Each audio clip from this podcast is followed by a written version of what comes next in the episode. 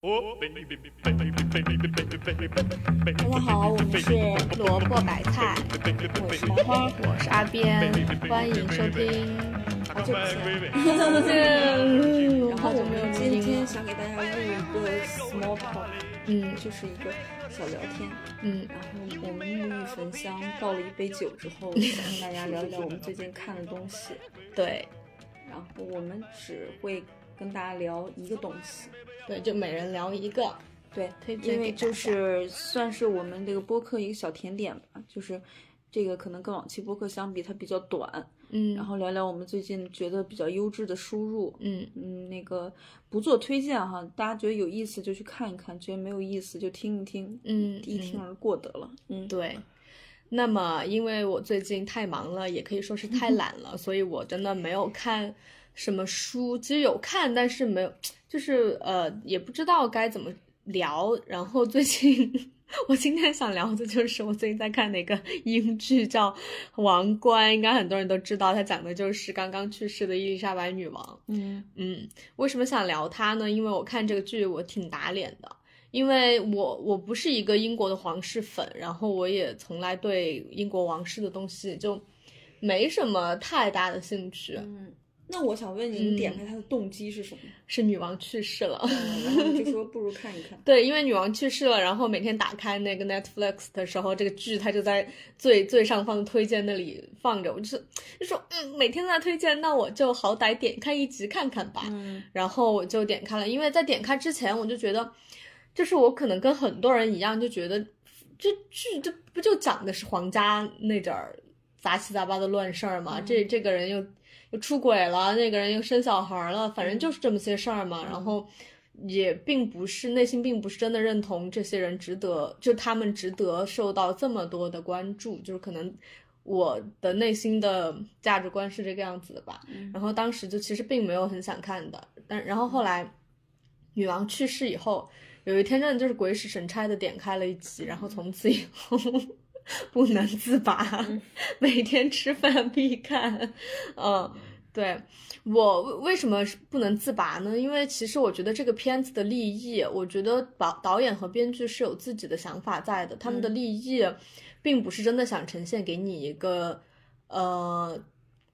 那个词叫什么来着？一个雍容华贵的皇室如何过他们的生活？我觉得他讲了很多。呃，英国作为一个君主立宪的国家，他们的君主手里面没有实权，嗯那么在这样的情况下，这样的一个皇室，他们如何与政治家、如何与民众和如何与这个世界相处？嗯嗯，它有很多有很多批判性的意味在里面。嗯，对，比如呢？比如说，其实我我已经因这个剧一共现在第五季好像马上要出了，然后我刚刚看完第三季，我是我会觉得这个剧的主要的在讲的一件事情就是平庸的人如何去担当一个巨大的责任。嗯嗯，因为大家都知道，就是君主嘛，它是一个世袭的东西，嗯它不是选拔上来的东西，对对对对所以它当然不意味着你当君主的这个人，或者是你们这一家子人是精英，或者是天才，对或者有什么任何牛逼的地方，对甚至你们可能非常的平庸。那么你们如此平庸的一家子，要如何和就就拿呃英国皇室这一家子来说吧，这个天资不算非常非常聪明，却二十多岁就一定要继承皇皇位的这一个年轻女性，她在刚刚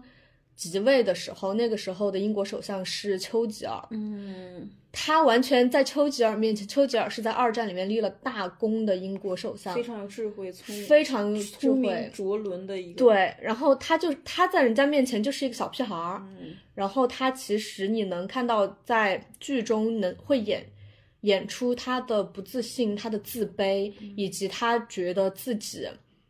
没文化。嗯他觉得自己没文化以后，他让皇室的人去给他找老师，他想补一些东西，嗯因为他从小。在他爸爸继位了以后，他就知道，就是全家人就把他当成知道他是以后的第一顺位继承人。嗯然后他从小到大没有进过学校，嗯都是在家里面，就是他学的最多的东西就是英国宪法，嗯他只精通英国宪法，别的什么都不会。嗯，所以在他真正的继承了王位之后，他其实刚开始是非常为自己的平庸而困扰的。嗯我觉得这首先就是一个让我觉得我我会看出这个导演的批判但是性。他意识到这是一点，在就还蛮智慧的。嗯嗯而且就是呃导演看到了，就是那种，因为你继承制它是一个封建的一个对东西，然后但是英国它是一个，就是现在是一个现代化的国家，嗯就是你可能有一个从政治体制上的一个冲突，就是嗯就是你这个人，你当国王，你不是选出来的，你可能就跟抽盲盒一样，也有可能是个傻子 当国王，对对吧？对他虽然没有实权，但是他还是要 handle 很多事情。是的是的嗯。嗯，就比如说，他们虽然没有实权，但是，呃，英国的呃有实权的首相需要定期去白金汉宫向他汇报，嗯，嗯、政治情况，然后在每每一次的这种汇报当中，他如何与首相周全对，他如何并没有实权，而且根据宪法，他是不能够展示出自己的任任何的政治倾向嗯理念和倾向的。那他如何在这样的情况下，呃，和首相对话和进就是行有每周来的有会面？回，对然后按汹涌，对对种，就就是这种感觉，以及他以及如何在首相面前守住皇家的颜面，不要显得自己的无又知。有威胁，嗯，然后又不能胆怯，不对卑不亢。是的我天呐，好难做。很有意思。对，然后这是他一个呃讲他的他和首相的关系，然后还有，嗯、王室还要呃处理的另一层关系，其其实是一个封建的王室，呃，你不能说他们现在封建哈，就是说这样一个封建制度下的，哎，不行，这句话重说，就是说。呃，一个王室如何与现代进步的声音嗯做呃交流，这也是很有意思的一个点。嗯，比如说，嗯，其实，在英国不是所有的人和所有的政治团体他们都拥戴王室的，英英国有很也有很多进步的声音。那在就是呃，国王的大儿子，就是现在的查尔斯，呃查尔斯，在他读大学的时候，他是进的剑桥大学，嗯然后他在读大学的时候要封他为威尔士亲王，嗯那大家就说，就是皇家的人就决定说，你既然要被封为威尔士亲王，那我们就派你去威尔士学一年的威尔士语。然后他就去了，但是威尔士这个地方和他要去入读的这一个学校和他的老师，其实是比较坚定的反皇派。嗯，那个老师就是看到他都不待见他的，那个老师看到他第一眼就叫他查尔斯，然后他旁边的助理助手就非常的尴尬，就说你应该要叫查尔斯王子殿下。嗯那个老师就是理都不理，就直接说查尔斯，嗯而且那个老师就是，嗯，还会就是非常严厉的批评他说说你如果要在我这儿读书，你就必须要学会尊重我和我教、和我教你的东西。嗯那查尔斯他在一年的求学结束了以后，他学到了，他学会了威尔士语，嗯然后在他封为威尔士亲王的时候，他用威尔士语在威尔士，嗯，发表了一个演讲。嗯这个演讲讲完以后，女王对他大发雷霆。为什么呢？因为他在这个演讲，他是用威尔士语演讲的。演讲的当下，皇皇室没有一个人知道他讲的是什么，因为他自己其实，在皇家拟给他的稿子之外，他又加了一页的东西。嗯这一页的东西里面，他用威尔士语在演讲里面说，他支持威尔士人捍卫他们自己的文化、他们的他们的领土，嗯他们保留他们自己的生活习惯什么的。嗯，这个东西就是，没有提前对过，是这意思吗？呃，这个东西首先没有提前对过，嗯其次是以你作为皇家皇室，你永远的政治中立的这这样一个角色，你是绝对不允许你表现出这个样子的，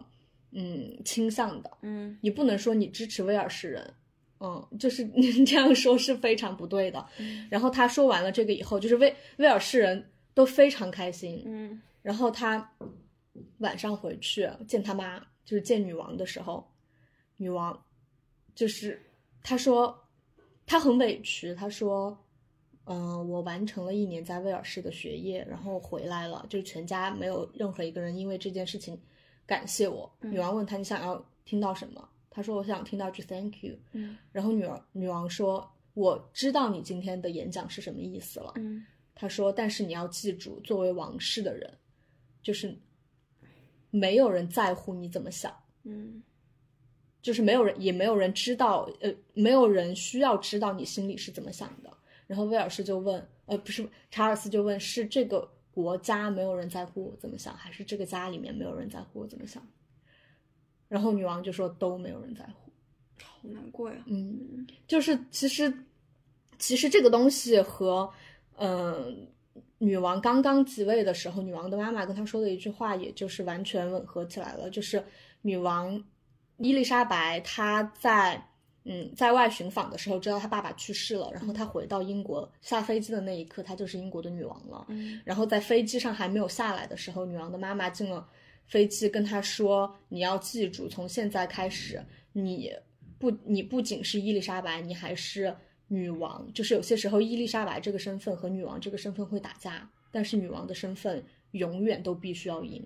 嗯嗯，其实她就是用用用怎么说呢，就是那种人性的对抗和皇权的对抗，她就。”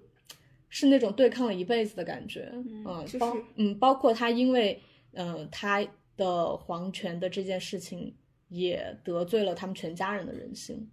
嗯，包括他儿子。如何学会做好一个工具人？哦，对，就是一个工具人和一个吉祥物，我感觉像是，嗯，这对，么讲了，有被你安利到。嗯。嗯，嗯看了对，包括其实他的王位与人性的对抗，基本上在跟他每一个亲近的人里面都有呃体现。比如说她的老公，嗯，就是她老公，我我看这个剧，我就觉得她老公怎么是这个样子一个人，就是一个就像天生反骨一样。嗯在她刚刚即位的时候，她老公，嗯，很不习惯。她老公甚至不愿意在她的加冕礼上说，呃，说出那一句“我愿意永远臣服你”这一句话。虽然她最后还是说了，但是她其实是不愿意这样去做的，嗯并且她觉得英国皇室的人每一天履行的那些公务，去这个地方剪彩，去那个地方讲话，嗯就像在作秀一样，对，她十分的厌恶这件事情。嗯但是伊丽莎白就跟他说：“说无论怎么样，就无论你心中有多么不满，嗯首先我是不，我这辈子都不会跟你离婚。嗯那你就告诉我要怎么样，你才肯配合。 对，就是，嗯对，包括他和女王的妹妹玛格丽特，嗯嗯，是一也是一个天生反骨，是一个我觉得有一点像一个呃，那那句非非常流行的那一句话叫什么来着？呃，表演型人格。嗯其实女王的妹妹其实比女王更具有那种嗯女王气质，嗯更有那种表演型人格，也更享受这样的所谓作秀和表演。嗯但是因为她不是女王，所以她就只能永远都是那个二等的角色。嗯然后她是她的人性如何和这个嗯皇家所呃有冲突呢？就是她在年轻的时候，她爱上了一个嗯为皇室服务的大她十几岁的一个刚离婚的一个嗯男性，对，就是反正就是皇家的一个官员。嗯但是就是女王本人作为她的姐姐是完全支持他们两个结婚的，但是女王作为英国国教的首领，她绝对不能同意这件事情。为什么呢？因为呃，英国的国教规定，任何任何人任任何离婚的人，如果他的之前的那个配偶没有死，他不能再婚。嗯，就是这是一个非常泯灭泯灭人性的规定，然后这个规定就直接作用在了玛格丽特的身上。嗯然后作为女，然后作为女王的，也作为玛格丽特的姐姐伊丽莎白，她是非常希望自己的妹妹得到幸福的。嗯但是作为英国的首领，她是绝对不不可以同意这一门婚姻的。嗯就是因为这件事情，其实直接导致了后来的玛格丽特她的婚姻非常的不幸福，以嗯及在中年的时候会，就是有一些比较严重的呃酗酒和精神方面的问题。嗯嗯，就相当于相当于这种冲突直接毁了玛格丽特作为一个呃年轻快乐的女性，她的她这一生的幸福追求，是这样的一个故事。所以这这个剧我就觉得看着还挺有意思的。然后包括第四季的时候，呃，讲了很多我还没有看到，但是讲了很多大家都呃很想知道的八卦，比如说。嗯，查尔斯如何周旋于卡米拉和那个戴安娜之间，就是他们的爱情故事也有，就是他挺兼具大家就是外人对于英国皇室的这种八卦之心的同时，又有我觉深得度他把就是导演和编剧能在这个剧里面体现出自己的态度和批判性的观点，嗯就他不是一个呃，我看之前我所认为他是的这么一个。让八卦，然后非常家长里短的这么一个剧，嗯嗯，挺挺有意思的。我觉得大家可以、感兴趣的话，可以去看一下。嗯，因为最近也没有什么好的国产剧，大家可以对，对，大家可 以就是最近也是没有嗯什么好的国产剧和综艺，大家如果感兴趣的话，可以就是去看一下这个。嗯，嗯，是的，是的，而且其实这个剧它的整个制作非常的，它据说这个剧为了拍摄是一比一的还原了一个白金汉宫，嗯，就是制作非常的精美，然后呃演员阵容也非常的强大，就是她的中年女王的那个呃角色是 Olivia Colman 扮演的，Olivia Colman 是呃就是是一个也是影后级的人物，是那个嗯、如果有人看过《伦敦生活》的话，你看过《伦敦生活》吗？没有，她她演的是《伦敦生活》女主角，嗯爸爸的那个有有一点贱贱的那个艺术家老呃艺术家后老婆， 就是后老对，就是我觉得大家看到都会知道的，嗯。嗯然后那个中年的玛格丽特公主的扮演者是那个完了。我记不住名字了，但是也是一个非常有名的影后级人物，是那个搏击俱乐部的女主。嗯非常阵容还是蛮好的，嗯就推荐给大家。如果对英国这摊子事儿 感兴趣的话，而且其实他因为从英国女王继位一直讲到后来，就英呃到女王老年嘛，老年第五季刚刚可能还还没有上，就是中间也穿插了非常多的历史事件。包括呃撒切尔夫人的统治，还有对，反正就是蛮多历史事件也穿插在里面的。嗯那这是阿边的推荐。嗯嗯那我来讲讲我最近看的一本非常小的书，嗯、这个是它很有意思。我为什么想讲这个呢？它题材非常的新，很有趣。它是一个一九九九年的作者写的，叫呃是一个日本人叫宇佐见灵。这本小说呢叫《偶像失格》。嗯然后它只有四万多字，你可能就一个小时就读完了，在微信读书可以读。呃，我是偶然发现有人推荐这本书的，因为他这本书是去年拿了日本非常权威的一个奖，叫芥川奖，就是芥川龙之介奖。嗯芥川龙之介是日本呃非常有名的一个作家，然后以他名字命名的这么一个很有含金量的奖项——芥川奖，就是他他是一个震惊文坛的事儿，因为获奖者的年纪实在太小了，差一步就是零零后。他是九九年生的对，哦，一九九九年生人嗯拿了这么一个嗯大奖，可以说是就是日本文坛一个天才少女嗯冉冉上升的一个巨星吧，算是。嗯而且这本书卖的特别好，我记得好像卖了五十呃五十万册，嗯八个月之内售出五十万册，现在应该卖的更多了。然后它的题材是讲偶像的，嗯然后讲的是偶像塌房这事儿，哦，就是以它第是一它是一个小说吗？还是一个小说，嗯以第一人称叙述的一个小说，然后讲偶像塌房。因为我看这本书的时候，正好赶上李易峰那事儿，李易峰也是正儿八经的顶流啊、偶像啊那种，然后就想看看这个书。嗯，它是就是它是以第一人称讲的是一个女孩儿追偶像，然后这个偶像出了事儿，就是打人，他打的这个人还是粉丝，嗯然后他就这是一个很严重的事儿。他的偶像是一个男子偶像团体，嗯他打了人之后，这个新闻被爆出来了，然后他就开始开发布会，到退圈儿，然后这个小说就是以第一人称描述这个这个这个女孩知道偶像塌房之后，然后退圈儿，嗯，这整个心路心路历程。嗯，那它吸引你的点在于他吸引我的点是他整个小说写的非常非常的细腻，而且讲了这个沉浸沉迷这个事情。嗯就是人是不是总要有目标，总要有沉浸的东西，人才会有一个脊骨，就是支撑你活下去的这么一个动力。嗯因为他这个小说的主人公是一个，就是他家里有爸爸妈妈，有姥姥，然后有一个很优秀的姐姐，学习很优秀，很很厉害。就从小他跟他姐姐学习上就产生了一个非常大的对比，他姐姐就是算术很快，嗯，成绩很好，他就比较笨。然后他在学校就是上学之后，他的成绩也特别差，就怎么学也学不会，然后他身体也不好。嗯，好像精神上也有一些问题，但是，呃，作者把这一点刻意忽略了，就一直说他就是身体不太好，嗯他在学校得不到任何的认同感，嗯，就是，而且中高中的时候退学了，就是他一直学，一直学，一直努力，然后他他形容自己就是一个没有没有脊骨的人，软趴趴的这么一个人，很嗯容易感到累的人。呃，回到家之后，妈妈也总是说他成绩差、脑子笨，得不到任何的认可。然后，但是他通过追星这件事情，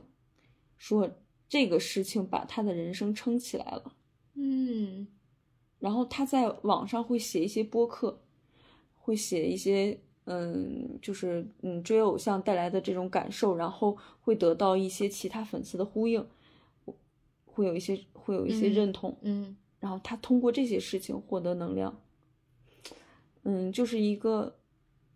但是整个作者在描写这些事情的时候，描写的非常非常的细腻，嗯，就比如说我我随便念两句吧，我这边摘抄了一些，嗯，等一下你，等我，我其实可以呃用问的，因为我我你说到这个嘛，嗯我就嗯很想知道他的，他既然说他是因为追星而他他的人生立起来了，那他在知道他的偶像打人以后，嗯，他是一个什么样的态度和特做别法呢特别特别神奇，就是就像现在很多的粉丝一样，就是我的 idol 吸毒，呃，或者是什么嫖娼，或者是入狱了，就像那吴亦凡那种，吴某凡那种啊，嗯是呃李某峰那种，你都还能在微博寻找到他粉丝的痕迹，就还是有一堆人嗯，对他不离不弃，还是喜欢他。对，这个这个但这个小说里面这个人，他脱粉并不是因为他偶像塌房，就是打人这件事。你知道他是因为什么吗？他是因为就是，嗯，这个偶像塌房打人之后，会在论坛有一些连锁的反应，连锁的瓜，嗯就像咱们现在一样，就是你一个人出事儿了，然后他其他就会分出很多支来说，这个人那儿也不好，这 儿也不好，嗯嗯会爆发很多就是连锁反应、连锁的这个新闻。他偶像就是这样，就是，呃，打人之后就论坛就有很多帖子说他偶像有女朋友，嗯，但偶像是众所周知不能有女朋友，是的，有嗯女朋友啊，什么什么的，有有有，而且是没有曝光的女朋友，私下有跟人交往，他就作为一个私生饭去跟踪了他的偶像，嗯，然后就去了他偶像住的地方。去住的地方呢，然后他就发现有一个女人出来了，嗯嗯，然后在晾衣服。就明显是同居的意思，是，嗯。但是这件事情并没有让他他脱粉。你知道是什么让他脱粉吗？就是他看到那个女人拿着衣服，然后穿着很居家的衣服，拿着衣服要晒，然后穿着很居家的衣服晾衣服的时候，嗯他看到了那种生活感。嗯，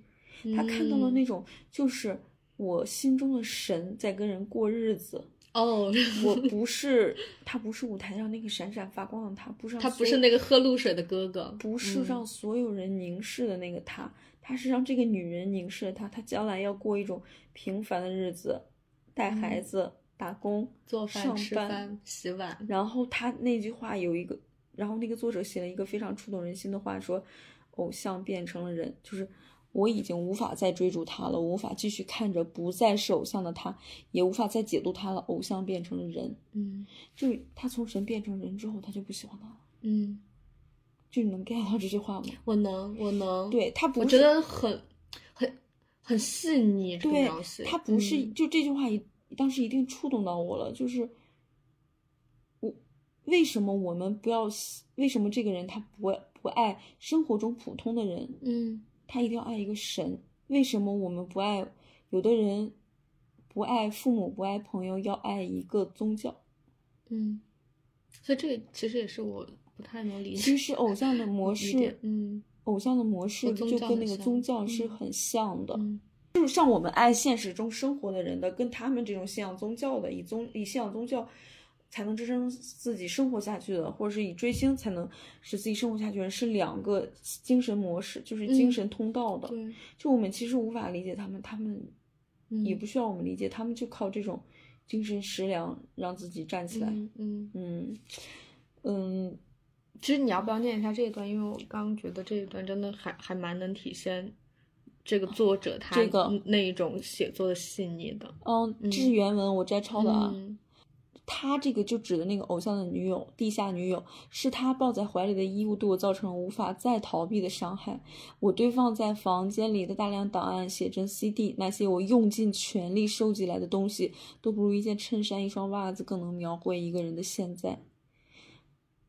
偶像已经退圈儿，他的将来会有其他人在身旁注视着，这才是我要面对的现实。嗯，就是他看到那个女的，这好好，他说都不如一件衬衫、一双一双袜子对更他能那个描盆绘儿一里个人边的现可在能有袜子，有衬衫，对他要一件件把它晾起来。那才是这个人的真实。然后那个、嗯可能那个女孩儿就突然意识到，他可能就是一个男人，普通男人。对，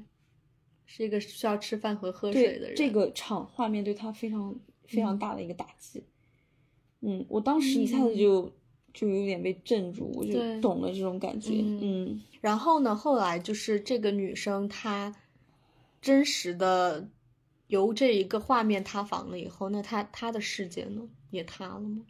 他的世界，嗯，最后这个作者给我觉得是留了有一个积极的暗示吧，就是嗯我们觉得所谓积极的暗示，就是这个女孩回到家之后浑身没有力气，然后那个棉签儿撒了一地，她慢慢的开始就是收这些棉签儿，就开始收拾家里。以前她就是因为被，她就从来不管这些事情的，就像一个烂泥一样在其实生活。我我能我能 get，这是小说的结尾吗？，是，我很能 get 到这个暗示。嗯我完全能 get 到这个暗示，就就其实我觉得他讲的是，就是他心中的那一个遥远的神塌了以后，他终于开始注意到生终活于的开始东西注意自己的生活了，对生活的东西了他。终于注意到散落在地上的棉签和桌上的对灰尘了。对对，嗯他以前是靠偶像，你看他原文写的，对就说既不正面也不负面的巨大能量从身体呃喷深入喷涌而出，提醒我活着这件事儿。就他通过追星嗯来提醒自己是活着的。他其中还写了一个点，我非常能 get，就是他为了买他偶像的周边，他高中生他就去打工，嗯然后打工呢很累，但是他非常享受这种就是，嗯，有为一个目标，嗯，所努力，然后产生的这种累的这种痛觉，嗯他非常享受这种东西。嗯嗯，他觉得这种东西能提醒他活着。嗯，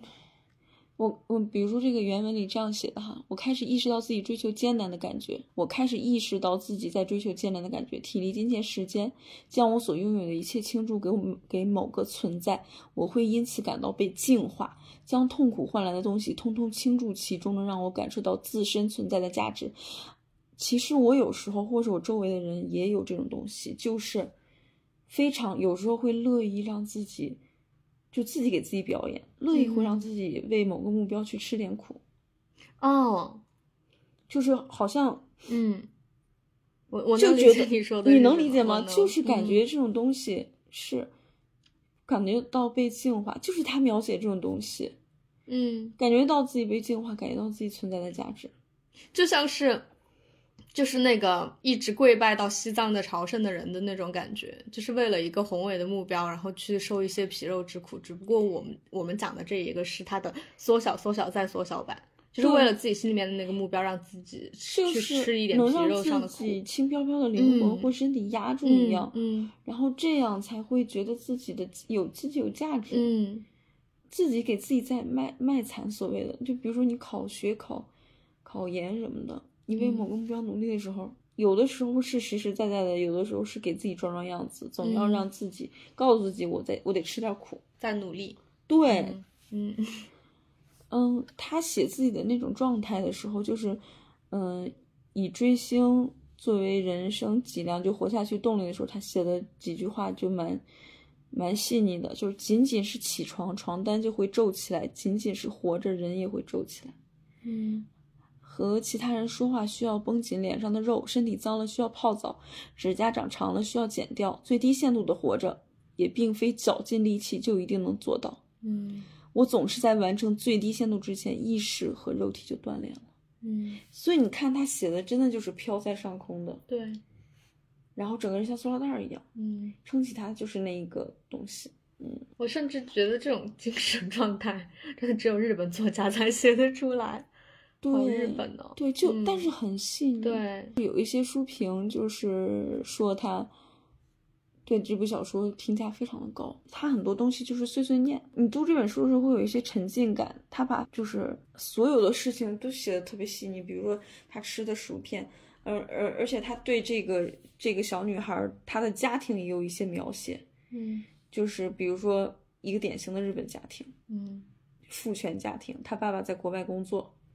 妈妈在家里面当家庭主妇，对，然后妈妈总是逼他们学习嗯各种的，然后妈妈操持所有的家务，嗯操持所有的事情，然后他爸爸就是，嗯、在国外工作，可能一年回来两次，回来之后对家里的事情一无所知，但是要当家里的老大，嗯就跟他面对面聊天，问他为什么不好好读书，为什么出退学，嗯，就是一。嗯，平常也不怎么关心孩子，但是又要耍一耍这个父权的这个威严，嗯嗯，是这么样一个人。然后他妈妈，嗯，想去国外陪他爸爸，但是他姥姥不让，他姥姥，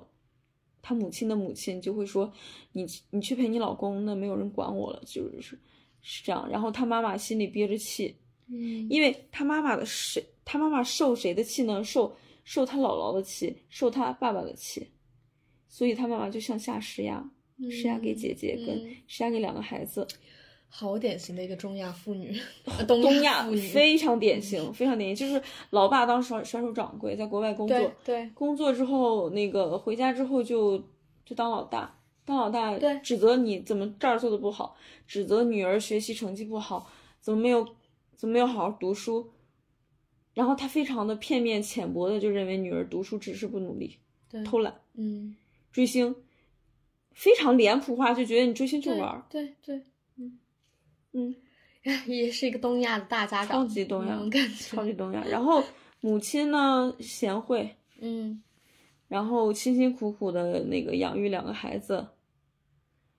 呃，非常听丈夫的话，没这有种功劳全是苦劳，是。 然后，但是呢，他也不理解女儿，嗯，他把他的辛苦无意识的转嫁给两个孩子，对，嗯，但是他又无私的付出了很多，嗯，这浓浓的东亚味超儿嗯 级东真亚，是超出来级了，东亚，嗯，所以在这种情况下，其实非常非常非常能理解这个女孩，她把自己生活的希望悬在那个偶像的身上，对，蛮合理的。呃，其实有些孩子他就是学习就是不擅长学习，就是学不好。但是因为日本的那个就是气氛太压抑了，他对学不好，他也没有办法跟向上沟通，跟他的母对亲沟通。他的母亲，我觉得也不会理解这种，所以他就转嫁到追星上。嗯，而且其实我我有一点，要不我们聊聊追星？你你可以说，因为我其实还是挺能理解这种感觉的，因为虽然我没有真正儿八经的追过星，嗯然后我也不是因为自己的成绩不好，所以我把我自己的希望转嫁到别的东西身上，嗯但是我真的我是从中学的时候开始喜欢五月天，嗯喜欢我大概是从十二岁喜欢到二十四岁。你是有多沉浸呢？我有多沉浸呢？我刚开始就是我初中的时候喜欢五月天，就是普通的喜欢。嗯然后我高一的时候，五月天，呃，高一的时候是二零一一年还是二零一二年？然后五月天到成都开了一场演唱会，然后我去，我在摇滚区去看了一次这个演唱会，看完以后不得了，上头了，上头了以后，我看完那场演唱会之后的接下来的两个月，我都无法自拔，嗯我无法自拔的一个表现就是我上我上晚自习的时候，我再也不写作业了，我我抄歌词，我有一个本子，满满的抄了五月天所有的歌词，嗯，然后导致后来五月天的所有歌，包括闽南语歌，我甚至还有想要去学闽南语的这种迫切的希望，嗯，对自己对着歌词在那边练练习闽南语，嗯，对，就就就是那种感觉，就觉得他们，嗯，而且他们就是众所周知，他们的歌里面充满了大量的励志的、嗯青春的、洋溢的东西，嗯可以说是真的是在高中三年，就是那种非常非常枯燥乏味，从早上六点钟学到晚上十二点钟那种生那种生活里面，就让我感觉到这个世界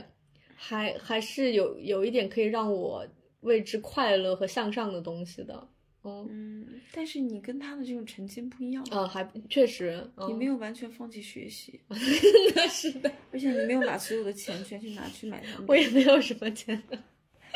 对，但是他也没有什么嗯钱，但是他把所有的你没有你的生活中心还是学习。嗯，是那那个可能就算是一个调剂吧。嗯，你当时的信仰是什么？就是你当时的目标是什么？目标考大学呗。嗯，嗯，其实还是跟他不一样，我是有一个，我还现是实有的自己现现实实的目支标撑。对嗯对对而且现实这个支撑也比较坚固和嗯稳定的。对，嗯而且我后来就是。我那个时候喜欢五月天，我会很害怕，就喜欢到我很害怕有一天我不喜欢他们的那种感觉，你懂吗？我懂，嗯，我懂。你为什么害怕？我好害，我我就是无法想象，如果有一天我不再喜欢他们的东西了，我会觉得那那那一天到来的时候，我的人生一定是极度枯燥和乏味的。哦，嗯，我也很害害怕我陷入那个样子的生活。我天呐，就是、嗯你这句话很直抵 人心，就是你害怕你没有热爱的东西了，以至于对你不你不能离开它。对，是的，是的。但其实离开又怎么样呢？你嗯但现在也没有那么想。但其实，对，因为我刚开始跟你说，我喜欢他们是从十二岁喜欢到二十四岁，嗯然后后来就是二十四岁，差不多就刚好是我研究生毕业那会儿，我后来就渐渐的发现我没有那么喜欢他们了。为什么？他们出了新歌，我也不再那么快乐的去第一时间去听了。嗯我甚至有些时候听了以后会觉得，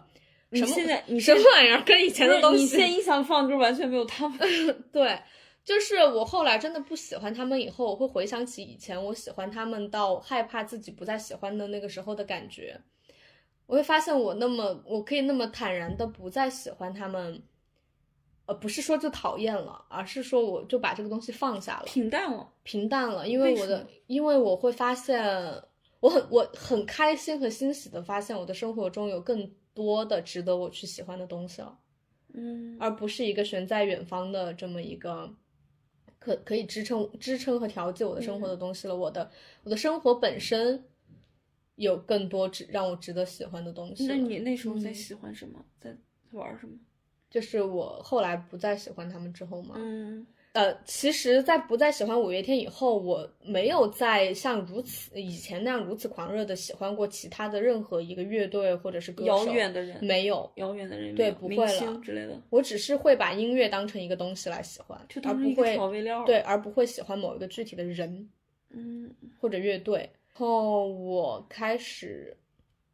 怎么说呢？就是开始真的在专注于自己的生活、工作、嗯呃爱情这种东西的时候，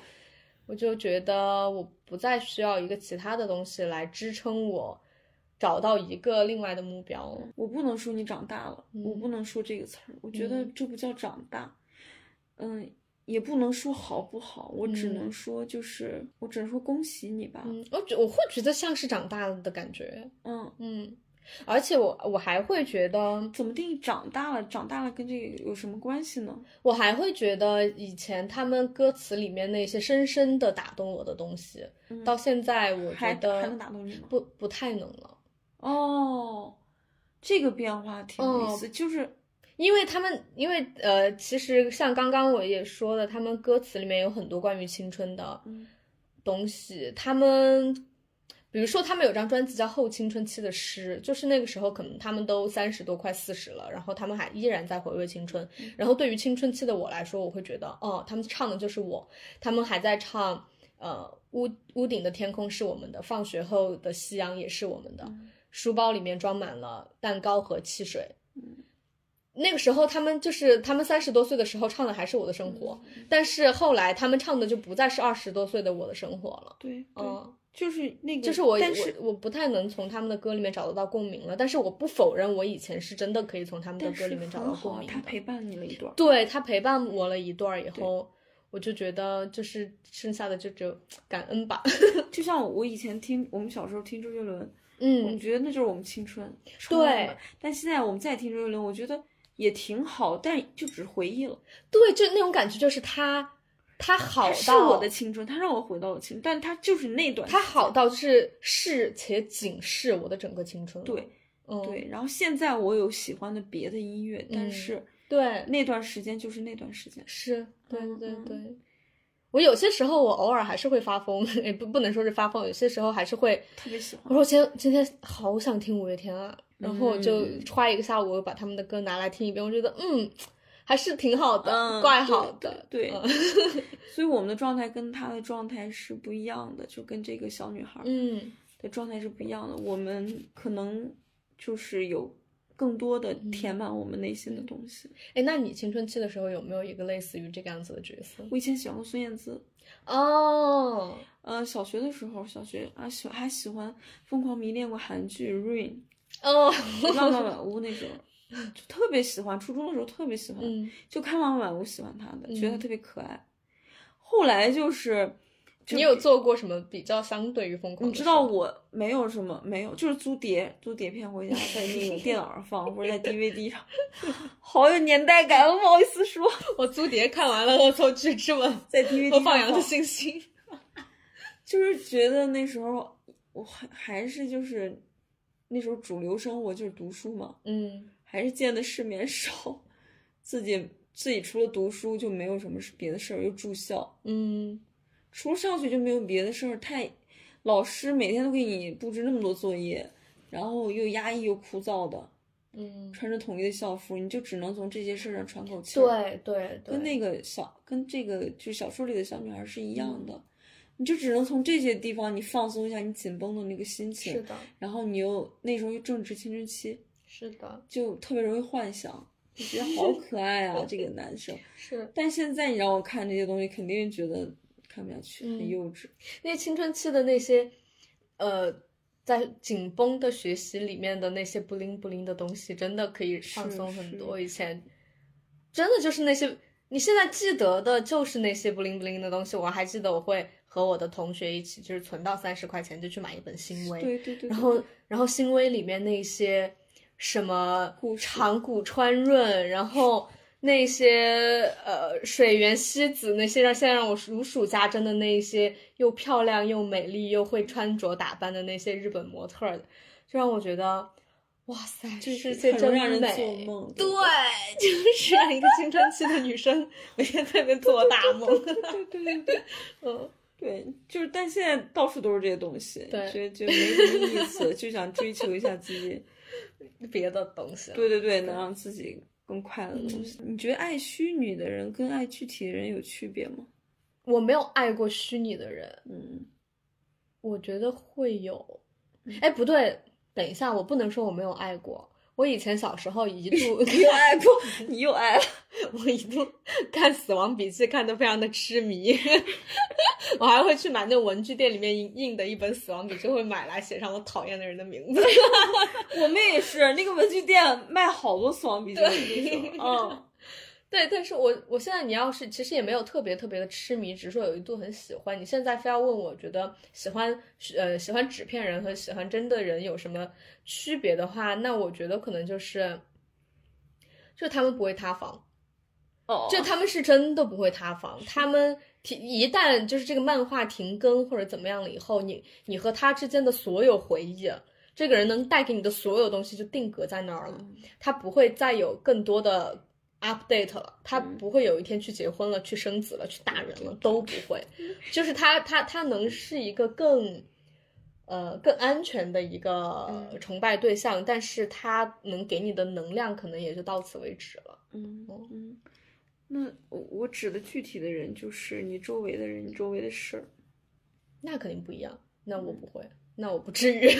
行，这就是我们行今天聊的东西。好的，嗯、一个英剧，然后还有一本小书。对，呃，《偶像诗歌》这本小说它只有四万字，如果你专心看的话，一个小时就能看完，嗯很轻松，很细腻，然后题材非常新。我觉得我一直就觉得日本这个芥川奖，他就是一一群就是老专家在评，嗯，然后居然给了这么新一个人，这么而且新的一很个很新的材。材，对，你想想，我们主流文学奖，我觉得如果给一个这样的题材，给一个大奖，我觉得对就是让我很跌破眼镜的。但是我就觉得对，人家挺有这个魄力的，就比如说我们的毛展还是，就给一些沉重的、严肃的题材，或者至少是有历史感的、嗯对年代很感厚重的的表达对严肃题材的。所以我觉得嗯，这种题材挺清新的，嗯，写的挺好的。对对，